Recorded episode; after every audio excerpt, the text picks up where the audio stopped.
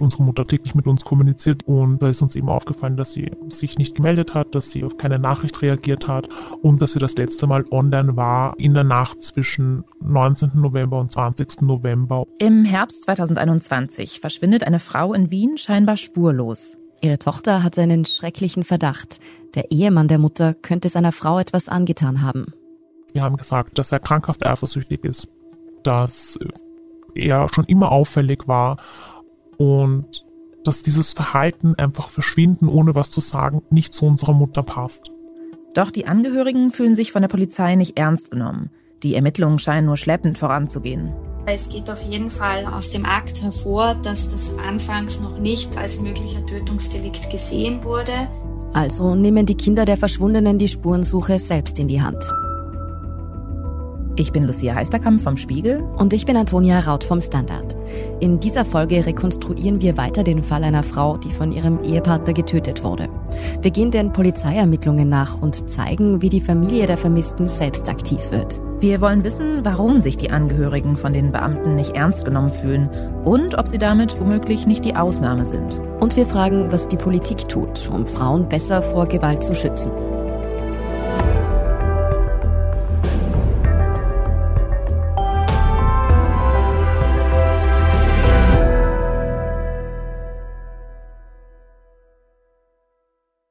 Es ist der 22. November 2021. In ganz Europa steigt die Zahl der Corona-Fälle gerade wieder rasant. In Österreich steht eine neue Verschärfung der Pandemie-Maßnahmen an. Doch Sarah und ihren Bruder beschäftigt nur eins. Seit mehr als 48 Stunden haben sie nichts von ihrer Mutter gehört. Das letzte Lebenszeichen kam am Freitag. Seitdem fehlt von ihr jede Spur. Von ihr und von ihrem Ehemann. Als wir dann zur Polizei gegangen sind mit der Freundin von meiner Mutter, sie waren zu dritt, habe ich ihm gesagt, ich sag's euch, er hat sie getötet, er hat sie getötet. Und die Freundin meiner Mutter sagt noch so, glaubst du? Nein, sag sowas nicht. Sarah und ihr Bruder wissen mittlerweile, auch wenn ihre Mutter es nicht gezeigt hat, ihr Partner war krankhaft eifersüchtig, hat sie emotional erpresst, sie kontrolliert. Die erwachsenen Kinder haben der Polizei diesen Verdacht mitgeteilt. Doch bisher sind sie von den Beamten enttäuscht. Die Geschwister werden immer wieder vertröstet, müssen ihre Geschichte ständig aufs Neue erzählen, werden weitergeschickt. Am Montag kommt allerdings etwas Hoffnung auf. Da wandert der Akt an eine neue Abteilung. Das Landeskriminalamt wird aktiv. Also der neue Polizist hat uns gegen 13, 14 Uhr am Montag kontaktiert und gemeint, ob er denn nicht in die Wohnung von unserer Mutter gehen kann. Wir waren eh schon auf dem Weg dorthin und haben gesagt, ja. Vielleicht kommt jetzt endlich Bewegung in die Ermittlungen, denken die Geschwister in dem Moment.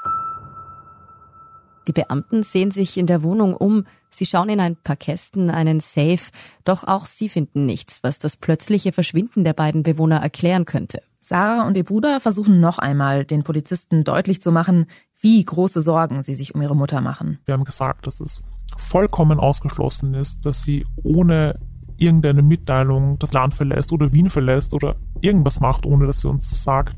Wir haben unsere Bedenken gegenüber dem Ehemann geäußert. Wir haben gesagt, dass die beste Freundin meiner Mutter erzählte, dass er krankhaft eifersüchtig ist, dass er schon immer auffällig war und dass dieses Verhalten einfach verschwinden, ohne was zu sagen, nicht zu unserer Mutter passt. Und wir haben wieder beteuert, so wie am Vortag, am Sonntag, dass wir hundertprozentig sicher sind, dass etwas passiert ist. Doch der neu zuständige Polizist scheint die Bedenken der Geschwister nicht wirklich ernst zu nehmen. Er hat aber nur gemeint, wir sollen uns das Liebesleben unserer Mutter nicht einmischen. Er meinte, sie sind wahrscheinlich kurz vor dem nächsten Lockdown, wollten seine Reise machen, haben uns nichts gesagt, weil das so quasi die letzte Chance ist. Der Polizist, so erzählt Sarah, unterstellt sogar, dass die Mutter und ihr Partner womöglich Abstand von den Kindern wollten, weil die so kontrollierend seien. Sie wollten eben vor uns, vor den Kindern flüchten, weil wir uns so massiv einmischen und wir sollen einfach Ruhe geben und die Polizei macht jetzt eh alles. Aber wissen Sie, meine Hände sind gebunden. Das sind zwei Erwachsene, die jetzt mal vielleicht fürs Wochenende weggereist sind. Was der Polizist dabei offenbar vergisst, All diese Möglichkeiten sind Sarah und das Umfeld ihrer Mutter schon längst durchgegangen. Bis ins kleinste Detail haben sie sie erwogen und sie ergeben schlicht keinen Sinn. Was sollen sie machen? Ganz Österreich ist Lockdown. Sie können in kein Hotel, sie können in keine Therme. Wenn, dann haben sie das Land verlassen und das passiert einfach nicht, ohne dass es uns Bescheid gibt. Dazu kommt noch, dass Sarahs Mutter mittlerweile mehrere vereinbarte Treffen verpasst hat. Meine Mutter hätte am Montag auf meine Nichte aufpassen sollen. Sie hätte um 8 Uhr in der Früh eben bei meinem Bruder sein sollen.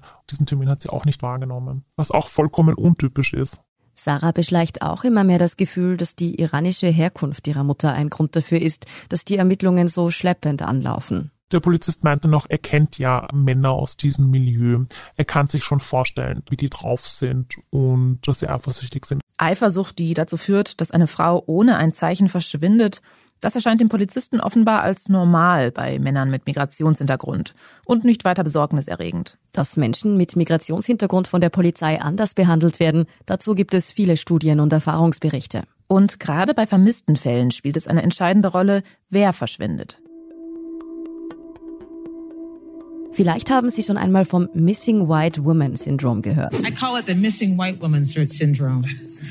If there's a missing white woman, we're going to cover that every day. Die mittlerweile verstorbene US-Journalistin Gwen Eiffel hat den Begriff geprägt. Er bezieht sich weniger auf die Arbeit der Polizei als darauf, wie Medien über Vermisstenfälle berichten. Und hier zeigt sich, wenn eine junge, attraktive, weiße Frau verschwindet, vielleicht auch ein Mädchen, dann ist die mediale Aufmerksamkeit am größten. Das wirkt sich auch auf die Ermittlungsarbeit der Polizei aus. Je größer der Druck der Öffentlichkeit, umso mehr Ressourcen fließen in die Aufklärung.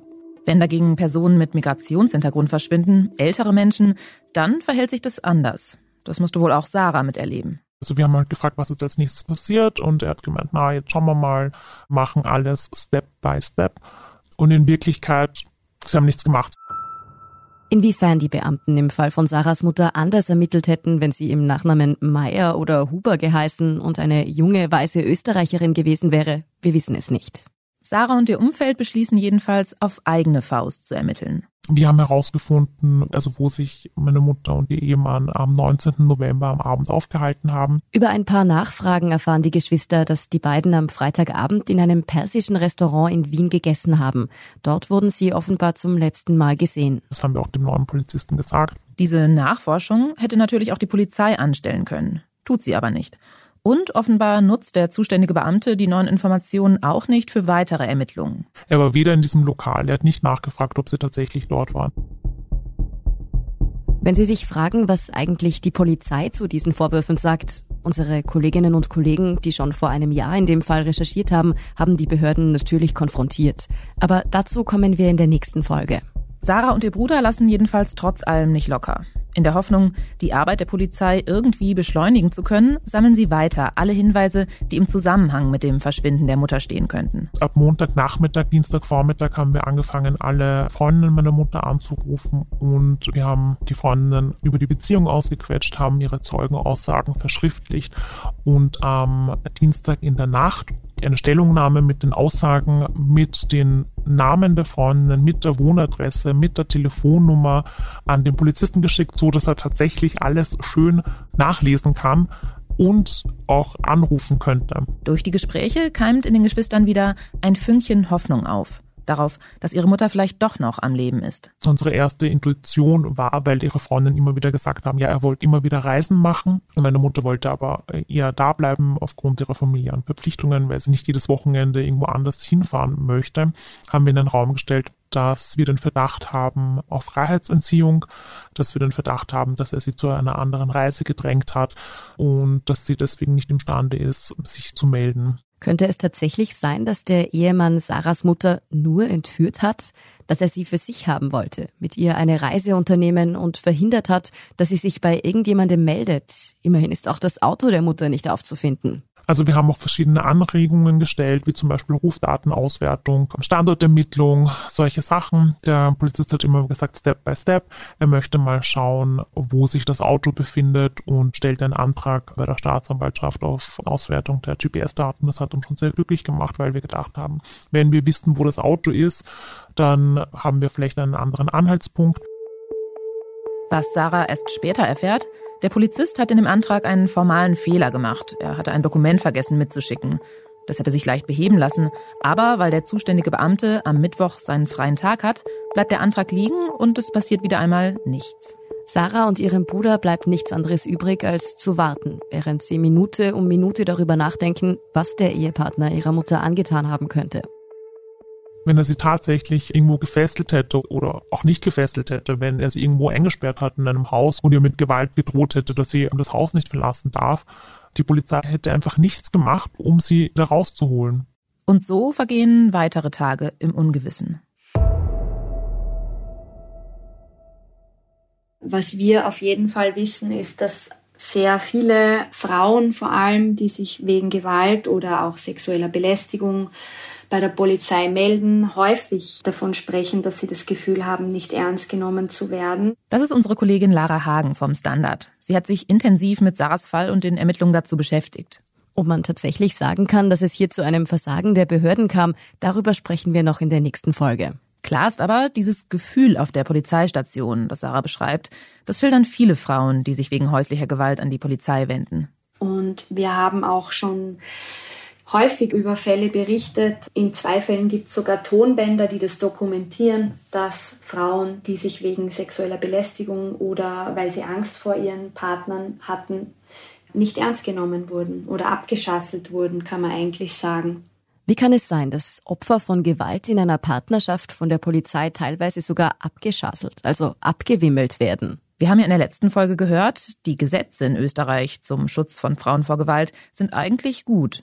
Und auch die Beamten sollten im Grunde wissen, wie sie mit Betroffenen umgehen. Alle Polizistinnen und Polizisten müssen in der Ausbildung eine Schulung durchlaufen, in der sie lernen, wie vorzugehen ist, wenn sie wegen des Verdachts auf häusliche Gewalt gerufen werden. Seit einiger Zeit gibt es sogar auf jeder Polizeidienststelle eine Person, die speziell geschult ist im Umgang mit häuslicher Gewalt.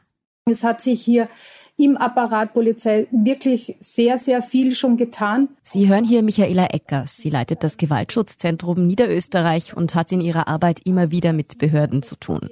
Zum Beispiel, weil sie Frauen dabei unterstützt, Anzeige bei der Polizei zu erstatten. Und sie sieht in den letzten Jahren durchaus Verbesserungen, was den Umgang von Beamten mit Betroffenen angeht. Aber auch sie erlebt immer wieder Fälle, in denen sich Frauen von der Polizei nicht ernst genommen fühlen. Aus ihrer Sicht liegt es zum Teil daran, dass Gewalt in Partnerschaften ein extrem sensibles Thema ist.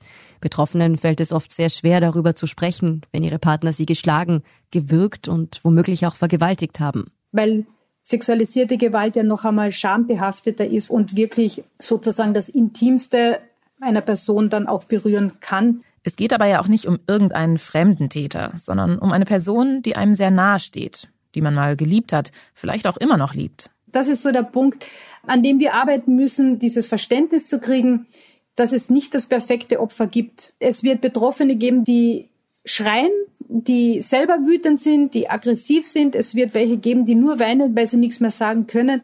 Die meisten Opfer von häuslicher Gewalt werden das, was ihnen passiert ist, also nicht einfach mal nüchtern zu Protokoll geben, wie man das vielleicht bei einem Parkschaden täte.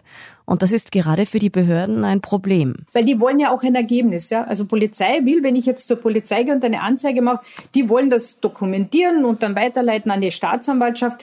Und es fehlt manchmal eben das Verständnis, die Geduld, auch der Rahmen, der das zulässt. Tatsächlich ist es so, dass Frauen bei Gewalt in der Partnerschaft in den seltensten Fällen überhaupt zur Polizei gehen. Das zeigen Zahlen zum Beispiel aus dem letzten Jahr. Das war nämlich 2021 bei den Tötungsdelikten an Frauen in nur einem Fall so, dass man die Polizei im Vorhinein kontaktiert hat. Wenn wir davon ausgehen, dass Männer, die ihre Frauen ermorden, in vielen Fällen schon vorher gewalttätig waren, dann kann man sich natürlich fragen, warum diese Gewalt so selten angezeigt wird. Es scheint hier also ein Vertrauensproblem zu geben. Laut Michaela Ecker ist die Hürde für Opfer häuslicher Gewalt zur Polizei zu gehen aber ohnehin enorm groß. Dieser Hauptgedanke ist nicht die Anzeige, sondern ich will, dass es aufhört. Ich will, dass ich meinen Partner wieder so habe, wie wie wir uns kennengelernt haben. Und es ist wirklich ein sehr, sehr mutiger Schritt, wenn Betroffene sich dann an Behörden wenden und sagen, ich möchte eine Anzeige gegen meinen Partner machen. Vor allem dann, wenn es keine sichtbaren Verletzungen jetzt einmal gibt. Denn gerade dann ist alles andere als sicher, dass auf eine Anzeige auch eine Verurteilung des Täters folgt. Wir brauchen im Opferschutzbereich natürlich Beweise, um die Tat zu beweisen. Und das ist natürlich im häuslichen Kontext wieder schwierig, weil gerade bei der sexualisierten Gewalt gibt es meistens keine Zeugen im häuslichen Kontext. Auch Verletzungen sind eher nicht so schnell sichtbar. Und letztlich heißt es im Zweifel für den Angeklagten. Für eine Frau kann es tatsächlich gefährlich sein, ihren Partner anzuzeigen, wenn er dann nicht verurteilt wird und sich womöglich an ihr rächen will. Diese Schwierigkeiten und die extreme Sensibilität des Themas machen es so wichtig, dass gewaltbetroffene Frauen, die sich entscheiden, zur Polizei zu gehen, auch das Gefühl haben, dort ernst genommen zu werden, sagt Michaela Ecker. Dann reicht es nicht, wenn die Beamten einfach Dienst nach Vorschrift machen und aufschreiben, was die Betroffene über ihren Partner aussagt. Sondern wir müssen als Institutionen fragen, Was ist los? Warum können Sie nicht schlafen? Fühlen Sie sich zu Hause unsicher, wenn Ihr Partner nach Hause kommt zum Beispiel? Genau so sind die Beamten im Fall von Sarahs Mutter ja nicht vorgegangen. Dabei war es hier nicht einmal das Opfer selbst, sondern deren Kinder, die zur Polizei gegangen sind und den Beamten sehr detaillierte Auskunft gegeben haben. Trotzdem wurden kaum Fragen zur Beziehung zwischen der Mutter und dem Ehepartner gestellt. Eine Gewalttat durch den Partner wurde lange Zeit ausgeschlossen, wie wir im Nachhinein aus den Akten wissen. Dabei braucht es laut Michaela Ecker ein besonderes Fingerspitzengefühl, wenn es darum geht herauszufinden, ob in einer Partnerschaft Gewalt passiert ist. Behutsame Nachfragen, ein Gespür für Warnhinweise in den Antworten, Fähigkeiten, die man vermutlich nicht mal so eben in einer kurzen Schulung lernt. Hinzu kommt, dass Gewalt in Beziehungen immer noch häufig kleingeredet und bagatellisiert wird. Nicht speziell auf Polizeidienststellen, sondern gesamtgesellschaftlich. Das gilt auch nicht nur für Österreich. In Deutschland beobachtet unsere Kollegin Laura Backes vom Spiegel dasselbe Phänomen.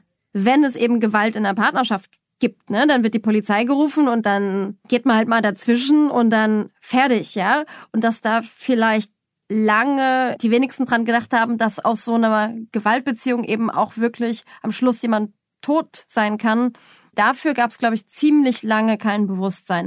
Diese Verharmlosung schlägt sich übrigens auch im Strafrecht nieder wenn du deine Frau oder deine Ex-Frau getötet hast, dann passiert es gar nicht so selten, dass das vom Gericht als strafmildernd gewertet wird. Das heißt, du kommst weniger lange ins Gefängnis, weil sie sagen, na ja, aber die hatten ja auch Streit vorher. Er war ja eifersüchtig, er war ja gekränkt. Und das wird eben entlastend gewertet, anstatt zu sagen, der tötet seine eigene Frau das kann man ja auch extra hart bestrafen. Zu sagen, das wollen wir hier nicht in unserer Gesellschaft. Wenn Frauen von ihren Partnern ermordet werden, dann plädiert die Verteidigung, laut unserer Kollegin Beate Hausbichler, häufig auf Totschlag statt auf Mord. Und dafür muss von Seiten der Verteidigung sehr die Perspektive vom Täter eingenommen werden. Also was hat die Frau getan? Was ist der Tötung vorausgegangen? Und da gibt's dann meistens eine sehr schlechte Kombination aus Medienberichten, die darauf fokussieren, dass einer Tat ein Streit vorausgegangen ist, eine Obsorgestreitigkeit, als ob das jetzt eine Rolle spielen würde. Was unsere Kolleginnen da beschreiben, ist eine perfide Täter-Opfer-Umkehr. Den Frauen wird eine Mitschuld unterstellt, obwohl Meinungsverschiedenheiten, finanzielle Unstimmigkeiten oder auch Untreue ja in keinem Fall Gewalt oder gar Mord rechtfertigen können. Auch wie Medien über vermeintliche Beziehungstaten berichten und wie Gerichte darüber urteilen, hängt damit zusammen, wie wir als Gesellschaft mit Frauenmorden umgehen. Und das schlägt sich am Ende auch auf das Verhalten einzelner Beamter in Polizeistationen nieder. Ein Problem ist natürlich auch, dass immer noch relativ wenig Frauen, also Polizistinnen da sind. Also es sind häufig Männer, mit denen man in Kontakt ist. Aber ja, grundsätzlich wäre es hilfreich, wenn in der Ausbildung solche psychologischen Faktoren, quasi die emotionale Ebene auch eine größere Rolle spielen würde, wie man mit solchen Frauen umgeht, die sich an die Polizei wenden. Halten wir fest, obwohl in Österreich das Bewusstsein für den Umgang mit häuslicher Gewalt auf Polizeistationen gestiegen ist, gibt es immer noch viel Nachbesserungsbedarf. Immer noch erleben zu viele Opfer oder deren Angehörige in solchen Fällen nicht ernst genommen zu werden. So wie Sarah.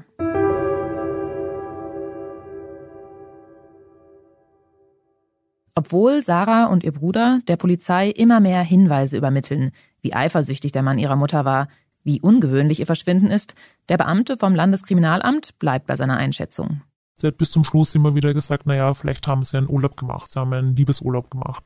Also haben wir eine zweite Stellungnahme verschickt, in der wir Screenshots von unserem WhatsApp-Chat ihm zur Verfügung gestellt haben und wo wir ihm damit quasi beweisen wollten, dass sie vor jedem Aufenthalt, der nicht in Wien ist, uns Bescheid gibt. Also haben wir verschiedene Reisen rausgepickt, die in den letzten Monaten waren, ob es jetzt ein Kurzurlaub war oder ein Sommerurlaub, und es ihm geschickt und wieder Anregungen gestellt, dass gewisse Daten ausgewertet werden. Doch der Hauptverantwortliche von der Polizei ist offenbar nach wie vor davon überzeugt. Sarahs Mutter und ihr Ehemann haben vermutlich nur eine harmlose Urlaubsreise gemacht. Und er glaubt auch zu wissen, wohin. Der hat immer wieder in den Raum gestellt, dass sie dann nicht vielleicht in den Iran geflogen sind. Und wir haben uns eigentlich davor gedacht, es ist ausgeschlossen, dass meine Mutter in den Iran geht. Sie würde uns Bescheid geben. Inzwischen ist es Freitag, eine Woche, seit das letzte Lebenszeichen der Mutter kam. Sarah und ihre Angehörigen versuchen weiter, ihre Spuren zu verfolgen. Da ist ja noch das Auto, das verschwunden ist. Was, wenn das Auto irgendwo in Wien steht?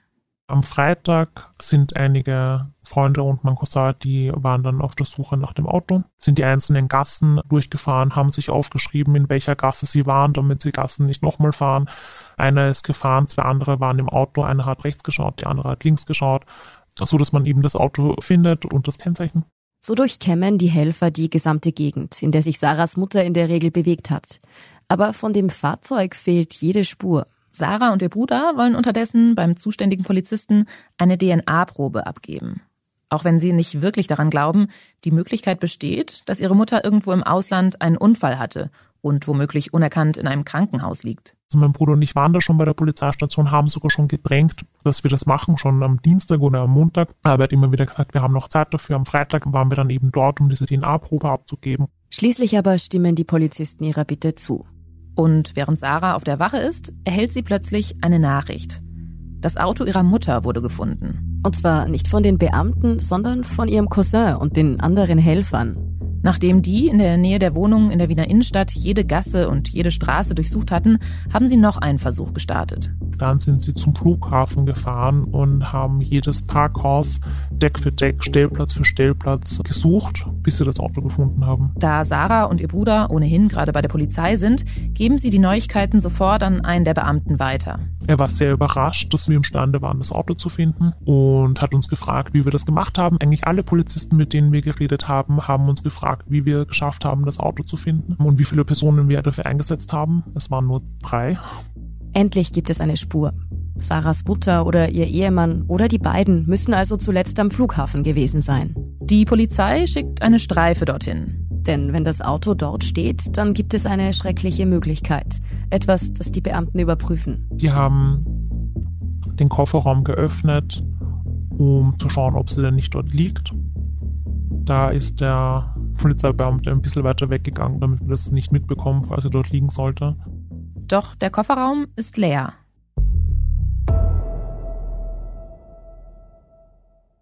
In Sarah und ihrem Bruder keimt wieder etwas Hoffnung. Vielleicht ist ihre Mutter doch noch am Leben. Womöglich hat sogar der leitende Polizist recht. Vielleicht sind sie tatsächlich in den Iran geflogen. Vielleicht hat er ihr das Handy abgenommen und sie kann sich nicht bei uns melden. Also wir haben geglaubt, sie kennt sich auch nicht so gut im Iran aus. Also kann es schwierig sein, dass sie mit uns in Kontakt tritt, wenn er das Handy abgenommen hat.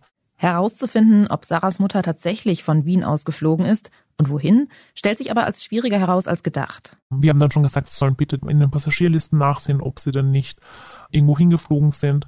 Das ist anscheinend sehr aufwendig, weil es gibt irgendwie keine Datenbank, wo man einfach nachvollziehen kann, wann jemand in den Flieger steigt, sondern man muss jede einzelne Airline anscheinend kontaktieren. Aber es gibt ja noch Überwachungsbilder. Immerhin befindet sich das Auto in einer Parkgarage auf einem Flughafen, wo die Sicherheitsvorkehrungen ja so hoch sind wie sonst fast nirgends. Wir haben dann gesagt, dass er bitte Videoauswertungen machen soll.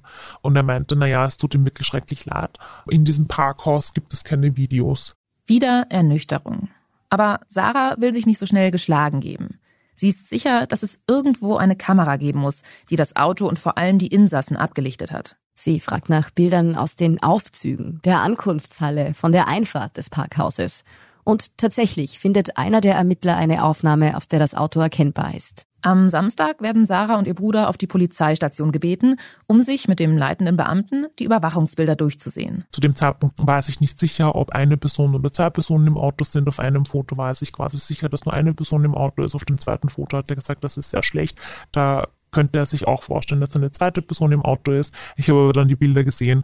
Also ich weiß nicht, wie er darauf kommt, dass eine zweite Person im Auto sitzt. Und diese eine Person, die da zu sehen ist, ist nicht Sarahs Mutter.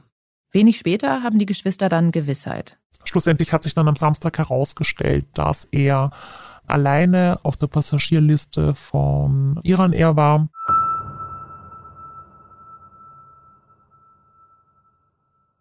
In dem Jahr, in dem Sarahs Mutter verschwunden ist, wurden in Österreich 29 Frauen getötet.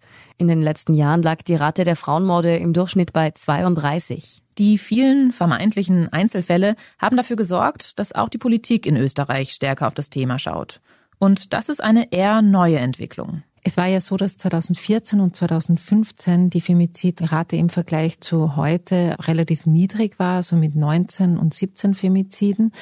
Das war auch die Zeit, wo das Frauenbudget viele Jahre stagniert hat unter Schwarz-Rot. Das war sehr konstant bei 10 Millionen. Während der Regierungen aus Volkspartei und Sozialdemokraten wurde dieses Budget laut unserer Kollegin Berthe Hausbichler nicht einmal an die Inflation angepasst. Also da hat sich an Kampagnen, an großen Initiativen, an Reformen, an Verbesserungen kaum etwas getan. Mitte der Zehner Jahre stiegen die Frauenmorde in Österreich allerdings stark an und wurden in der Öffentlichkeit immer stärker skandalisiert. Und damit kam auch die Politik zusehends unter Druck. Inzwischen regierte die Volkspartei mit der rechtspopulistischen FPÖ und die Koalition war plötzlich unter Zugzwang. Und was tat die türkisblaue Regierung? Sie ließ die Gelder von Familienberatungsstellen kürzen. Und diese Kürzungen, die betrafen auch zum Beispiel die autonomen Frauenhäuser. Das betraf zum Beispiel auch so Initiativen wie eine Beratungsstelle in Oberösterreich, die für Migrantinnen zuständig ist. Die hat ganz massive Kürzungen bekommen. Diesem Zentrum wurden beispielsweise 42.000 Euro gekürzt. Auf der anderen Seite ließ die Regierung das Strafmaß für Sexualstraftäter verschärfen. Ein Schritt, den Gewaltschutzexpertinnen sehr kritisch sehen, aus Gründen, die wir vorhin schon gehört haben. Weil das grundlegende Problem, so wurde argumentiert, ist die Anzeigenrate und die Verurteilungsrate. Und dass gerade bei Sexualdelikten es ja so ist, dass die allermeisten Fälle im sozialen Nahraum passieren und dass das noch eine zusätzliche Hemmschwelle für Betroffene ist, anzuzeigen, wenn das Strafmaß höher ist. Weniger Beratung, dafür härtere Strafen. Das war der Ansatz der Regierung unter Türkis-Blau. Es gibt jetzt keine signifikanten Zahlen dazu, dass sich da jetzt irgendwie was verändert hätte zum Positiven. In den letzten Jahren hat es unter der Regierung von ÖVP und Grünen immerhin wieder ein paar Fortschritte gegeben. Wir wollen darauf aufmerksam machen, dass auch in Österreich noch jede fünfte Frau mindestens einmal in ihrem Leben Opfer von physischer oder psychischer Gewalt wird und dass Gewalt, häusliche Gewalt in den eigenen vier Wänden leider für viele Frauen und Kinder in Österreich noch immer traurige Realität ist. Die ÖVP-Frauenministerin Susanne Raab, die Sie hier nach dem Gewaltschutzgipfel im November 2020 hören, hat das Frauenbudget inzwischen von 10 Millionen auf über 18 Millionen Euro erhöht. Es ist trotzdem nicht sehr viel, muss man dazu sagen. Und letztes Jahr wurde genau vor einem Jahr, also als der internationale Tag gegen Gewalt an Frauen war, über 24 Millionen zugesichert, der rein für den Gewaltschutz da ist. Das betrifft nicht nur das Frauenministerium, sondern auch das Justizministerium, Innenministerium und Gesundheitsministerium. Das ist definitiv ein Erfolg. Diese Gelder fließen zum Beispiel in die Stärkung von Einrichtungen zum Schutz von Frauen, aber auch Kampagnen gegen Männergewalt. Was es in Österreich außerdem gibt, Männer, die von der Polizei wegen häuslicher Gewalt aus der Wohnung verwiesen wurden oder sich ihrer Partnerin nicht mehr nähern dürfen, müssen verpflichtend zu einer Beratungsstelle für Gewalttäter gehen. Diese Regelung wurde schon unter Türkis-Blau beschlossen und später noch einmal nachgebessert. Ursprünglich wären es drei Stunden gewesen. Die Gefährder hätten selbst zahlen müssen. Jetzt übernimmt das der Staat und es sind sechs Stunden. Das wird immer wieder als gute Maßnahme hervorgehoben, auch von den beratenden Einrichtungen. Sowohl diese 24 Millionen als auch die Täterberatung. Allerdings ist das Frauenministerium selbst in Österreich wenig präsent. Und auch bei frauenpolitischen Themen, die nicht auf den ersten Blick in Zusammenhang mit häuslicher Gewalt stehen, beobachtet unsere Kollegin eher Rückschritte dass es einfach so einen generellen Paradigmenwechsel gab. Und das, glaube ich, ist das Allerwichtigste von einem Gewaltschutzverständnis, das breiter aufgestellt ist, dass man auch sagt, okay, da geht es um finanzielle Unabhängigkeit, da geht es auch um Kinderbetreuungsplätze, darum, dass man Frauen einen guten Rahmen bietet, autonom zu leben, hin zu einem Gewaltschutzverständnis, wo man wirklich nur auf physische und womöglich auch noch auf psychische Gewalt reagiert und dagegen anarbeitet. Was Kinderbetreuungsplätze und finanzielle Unabhängigkeit mit Gewaltschutz zu tun haben, darüber sprechen wir noch in der nächsten Folge. Denn da ist ja noch das grundlegende Problem, dass so wenige Fälle häuslicher Gewalt überhaupt angezeigt werden bezüglich der Frage, warum eigentlich die Polizei nicht öfter eingeschaltet wird, hat Karl Nehammer, der jetzige Bundeskanzler, war damals im November 2021 noch Innenminister und der hat damals fast flehentlich in die Kameras gesagt, man solle sich doch bitte an die Polizei wenden, sie seien der richtige Ansprechpartner. Es gibt von unserer Seite keine Toleranz Weder für Gewalt im öffentlichen Raum noch für Gewalt im privaten Raum. Und wir können Menschen schützen. Das Wichtige ist, dass sie uns rufen. Dass sich zu wenige gewaltbetroffene Frauen bei der Polizei melden, das wurde laut unserer Kollegin Lara Hagen in der Politik also durchaus registriert. Dass man sich eingesteht, dass man das selber vielleicht zu viele Fehler macht oder dafür verantwortlich sein könnte, dass sich eben viele Frauen nicht melden wollen. Da gab es eigentlich keine Einsicht, dass man da vielleicht mehr tun müsste. Es wurde immer nur betont, was man nicht alles schon getan hat und dass man eh da sei und dass man sich quasi nur die drei Zahlen merken muss und anrufen muss. Aber offensichtlich ist es eben so, dass viele Leute da zu wenig vertrauen. Und daran hat sich bis heute nicht viel geändert.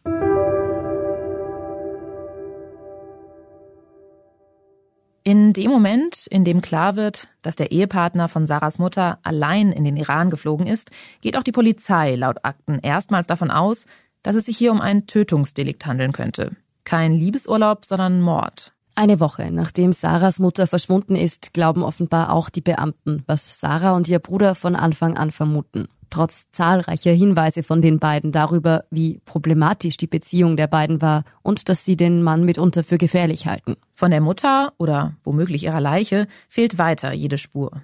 Wir hatten natürlich verschiedene Vorstellungen, weil meine Mutter hat nicht weit vom Donaukanal gewohnt. Natürlich hatten wir auch die Vorstellung, dass er sie dort irgendwo abgelegt hat, aber die Leute haben uns gesagt, wenn er sie in einem Fluss abgelegt hat, dann kann es sein, dass man die Leiche erst nach zwei, drei Jahren findet, wenn man sie überhaupt findet. Wieder auf der Polizeiwache fällt Sarah plötzlich etwas ein. Sie denkt an den Keller ihrer Mutter. Der Keller, vor dem die Polizisten schon einmal standen, am Sonntag, als sie in der Wohnung der Mutter waren, und der verschlossen war. Bis jetzt hat niemand im Keller nachgeschaut. Das teilt sie dem zuständigen Polizisten mit. Dann hat er gesagt, ja, naja, schauen Sie mal im Keller nach. Also er hat uns am Freitag die Anweisung gegeben, dass wir im Keller nachsehen sollen. Mit dem Taxi fahren Sarah und ihr Bruder noch einmal zur Wohnung der Mutter. Die Kellertür ist nur mit einem kleinen Schloss versperrt. Den Geschwistern gelingt es innerhalb von zwei Minuten, die Tür zu öffnen. Der Keller ist von oben bis unten vollgestellt mit Autoreifen. Man sieht kaum etwas. Wir haben die Reifen nicht weggezogen. Ich habe mir in dem Moment gedacht, eigentlich müssten wir die Reifen wegziehen, habe es aber nicht gesagt. Mein Bruder hat sich dasselbe gedacht, er hat es auch nicht gesagt. Dann haben wir die Kellertür geschlossen. Auch die Polizei, die weiter im Dunkeln tappt, hält den Keller offenbar nicht für wichtig genug, um dort selbst nachzusehen. Wo ist Sarahs Mutter? Wo ist ihre Leiche? Sollte ihr Ehemann sie wirklich umgebracht haben? Was ist mit ihr passiert? Darüber sprechen wir in der nächsten Folge von Inside Austria. Inside Austria hören Sie auf allen gängigen Podcast-Plattformen, auf der Standard.at und auf spiegel.de. Wenn Ihnen unser Podcast gefällt, folgen Sie uns doch und lassen Sie uns ein paar Sterne da. Kritik, Feedback oder Vorschläge zum Podcast wie immer gerne an insideaustria.spiegel.de oder an podcast.derstandard.at. Unsere journalistische Arbeit können Sie am besten mit einem Abonnement unterstützen. Und unsere Hörerinnen und Hörer können mit dem Rabattcode Standard drei Monate lang für 30 Euro das Angebot von Spiegel Plus testen und 50 Prozent sparen. Alle Infos dazu finden Sie auf spiegel.de slash der Standard. Alle Links und Infos stehen wie immer auch in den Show Notes zu dieser Folge. Danke fürs Zuhören und allen, die auch hinter den Kulissen an diesem Podcast mitwirken. Das waren diesmal vor allem Ole Reismann, Scholt Wilhelm und Christoph Grubitz. Ich bin Lucia Eisterkamp. Ich bin Antonia Raut. Wir sagen Tschüss und Baba.